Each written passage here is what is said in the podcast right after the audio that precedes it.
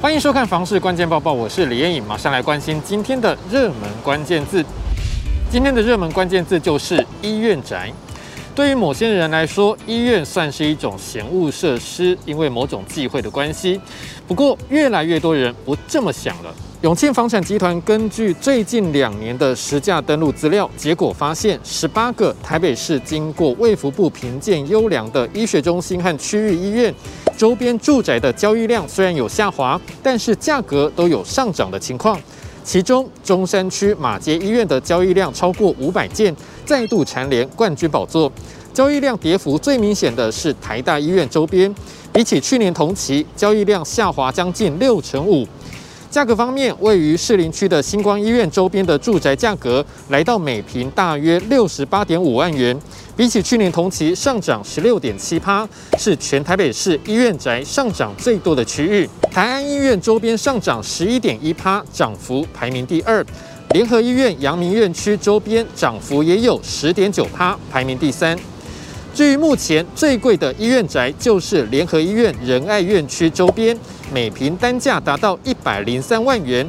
最便宜的医院宅，则是北投的和信致癌中心医院周边，每坪单价大约是四十四点二万元。全球居不动产情报室总监陈秉承分析，目前医院宅很热门，最主要就是因为国内的银发族注重医疗。所以，比起单纯的退休宅，这些银发族越来越喜欢住在大医院的周边，就医也更方便。今天的精选新闻，首先来看到北台湾交通方面的好消息。新北市政府宣布，淡水居民期盼好久的淡北道路已经获得行政院拍板核定，同意挹注其中的工程款。淡水地区渴望不用再忍受塞车之苦。新北市政府也强调，淡北道路全长五点四五公里，已经争取长达二十六年了。如今获得中央政府挹注工程款，是否将会尽早发包工程，让北台湾的交通尽快改善？接下来的这则新闻来关心新北市新店的宝高智慧园区。经发局近期发布第六次的招商公告，释出园区的一楼和顶楼等精华单元，即日起到十月四号受理厂商申请进驻。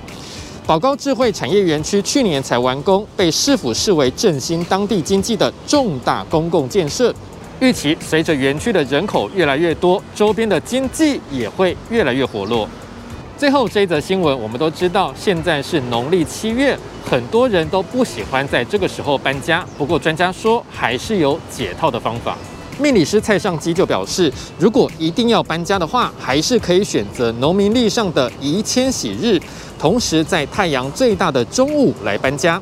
另外，也可以挑选祭祀的好日子，先让家中供奉的神明和祖先优先入住家中。蔡尚基强调，民俗月是宁可信其有，如果这段时间要外宿的话，也尽量不要住在边间或是走廊的尽头。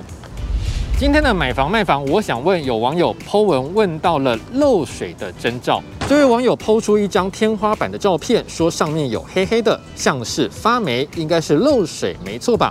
他说：“楼上长期出租出去，担心如果联络不到楼上的屋主，不知道该怎么样处理。”有网友说：“看照片的情况，一定有长期漏水的问题，一定要找出源头。”也有网友建议，最好还是先跟楼上沟通比较好。